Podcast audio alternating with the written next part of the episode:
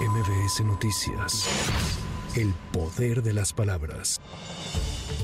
Luego de los rumores, el panista Santiago Krill se bajó de la contienda por la candidatura presidencial del Frente Amplio por México y aseguró, estoy convencido que el poder tiene sentido en la construcción del bien común. No debe ser nunca una obsesión personal, sino un medio para lograr transformar la realidad. Hoy anuncio que le doy a Xochil Gálvez mi total apoyo para que encabece el Frente Amplio por México, dijo el panista.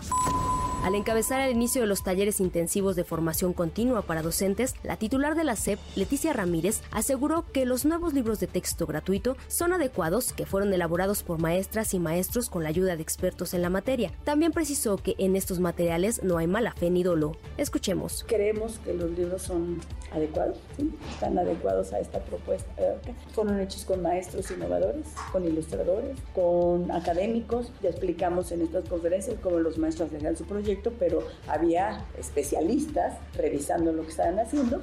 Lo que no hay es mala fe, dolo. Los padres saben que nosotros no le vamos a hacer daños a sus hijos y a sus hijas. De igual forma, la responsable de la política educativa nacional reiteró que hasta el momento la SEP no ha perdido ningún amparo sobre los nuevos libros de texto, por lo que estos se repartirán en todos los estados porque es obligación de las autoridades educativas y quienes no lo hagan estarán violando la Constitución luego de que el presidente Andrés Manuel López Obrador reveló que el director general del Instituto Mexicano del Seguro Social, Zoe Robledo, no buscará ser candidato a gobernador de Chiapas, el funcionario federal confirmó la noticia en una misiva en la que precisó, hoy la transformación me necesita acompañando al presidente y al frente del doble esfuerzo, mejorar los servicios del IMSS y construir el IMSS Bienestar. Es la decisión más difícil que he tomado en mi carrera, pero la más correcta. Espero tener el talento para demostrarlo.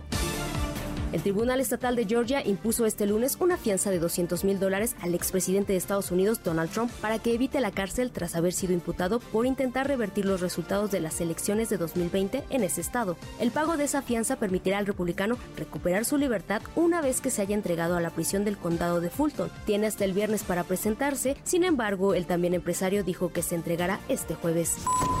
Para MBS Noticias, Claudia Villanueva. MBS Noticias. El poder de las palabras.